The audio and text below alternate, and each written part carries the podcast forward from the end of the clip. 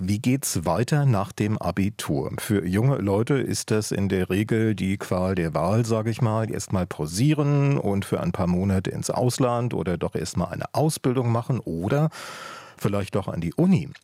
Zuletzt ging die Zahl der Studienanfänger in Deutschland zurück. Jetzt aber zeichnet sich sowas wie eine Trendumkehr ab und einordnen soll uns das jetzt Mark Hüsch. Der ist jetzt am Telefon. Er arbeitet beim Zentrum für Hochschulentwicklung in Gütersloh. Ja, schönen guten Tag, Herr Hüsch. Schönen guten Tag. Hallo. Ja, das ist ja zunächst mal eine gute Nachricht. Jetzt sprechen wir von Studienanfängern, also Erstsemestern. Hat sich denn die Zahl der Studierenden in Deutschland auch insgesamt erhöht?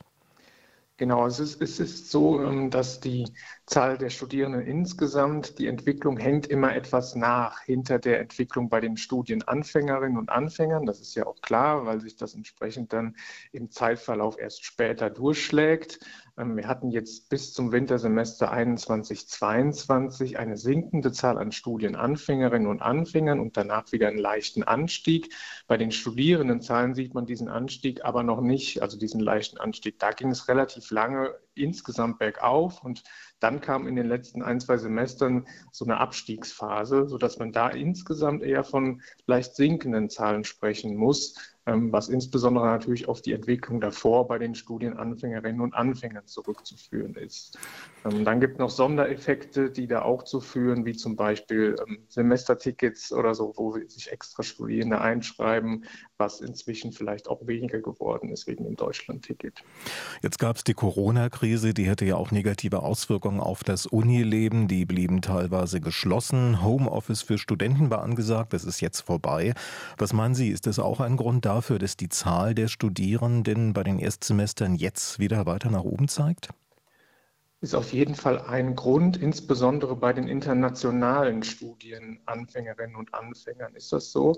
Da hatten wir im Wintersemester 2021 sehr, sehr großen Einbruch in den Zahlen festzustellen. Das war insbesondere darauf zurückzuführen, dass viele Austauschstudierende, die ja auch in die Kategorie der Studienanfängerinnen und Anfänger dann fallen, ähm, nicht nach Deutschland gekommen sind. Das hat sich normalisiert. Inzwischen gibt es wieder deutlich mehr internationale Studienanfängerinnen und Anfänger.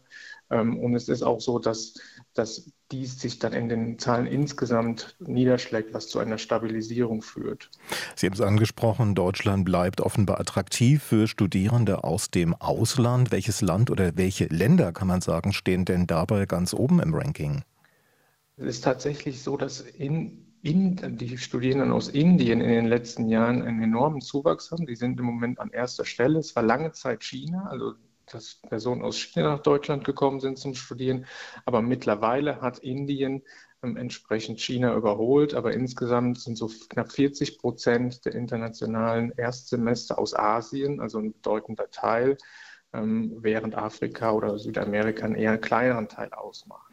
Kann man denn sagen, was Deutschland für ausländische Studierende so besonders attraktiv macht?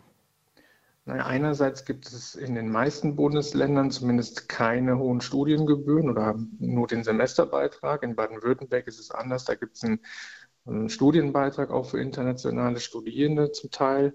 Ähm, und in anderen Ländern, wie zum Beispiel in den USA oder in England, sind die Studiengebühren natürlich deutlich höher. Also das ist auf jeden Fall ein Faktor. Dann ist, denke ich, das Ansehen von Deutschland in der Welt auch immer noch sehr hoch.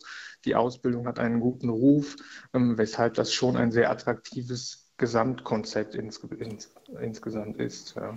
Jetzt sprechen wir nochmal von den Erstsemestern. Sie haben gesagt, die Zahl geht hoch. Mehr Erstsemester heißt auch äh, vollere Hörsäle.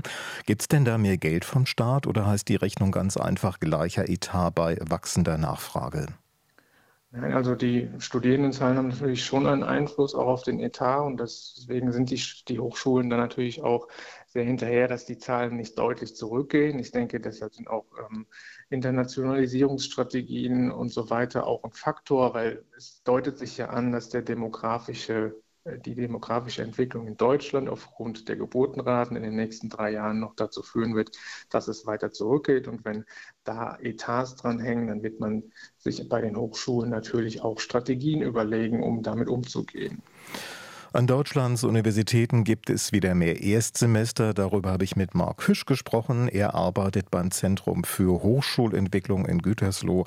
Herr Hüsch, ja, ich wünsche Ihnen einen schönen Tag und vielen Dank, dass Sie sich heute die Zeit für uns genommen haben. Ja, ganz herzlichen Dank. Ihnen auch einen schönen Nachmittag. RBB 24 Inforadio vom Rundfunk Berlin-Brandenburg.